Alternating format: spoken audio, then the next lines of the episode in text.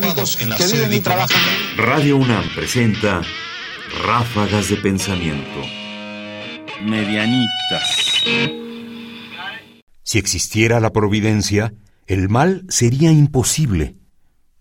Hay muchas personas que creen que si el mundo estuviera gobernado por un dios o por la providencia o por una suerte de destino prefijado, el mundo no tendría que ser tan terrible, caótico y calamitoso.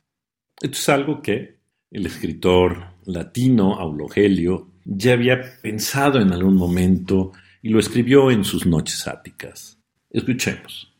Aquellos a quienes les parece que el mundo no ha sido instituido por causa de Dios y de los hombres, y que los negocios humanos no son gobernados por la providencia, piensan que emplean un poderoso argumento cuando dicen así. Si existiera la providencia, no existirían males ningunos. Afirman, en efecto, que nada es menos congruente con la providencia que en el que en este mundo que se dice que ella ha creado a causa de los hombres, exista tan grande cantidad de tribulaciones y de males. Aulogelio, Noches Áticas, libro séptimo, capítulo primero, versión de Amparo Gauss Schmidt. En realidad, como vemos, para Aulogelio es absurdo pensar que si se ha creado un mundo para los hombres, este mundo no tuviera tribulaciones o males.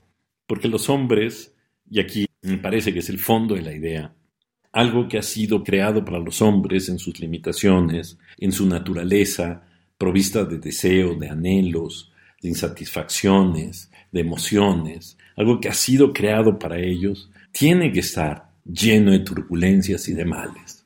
La providencia no puede garantizar que, siendo nosotros quienes somos y como somos, nuestra vida esté privada de eso que es el propio devenir o que es resultado del propio devenir de la naturaleza humana.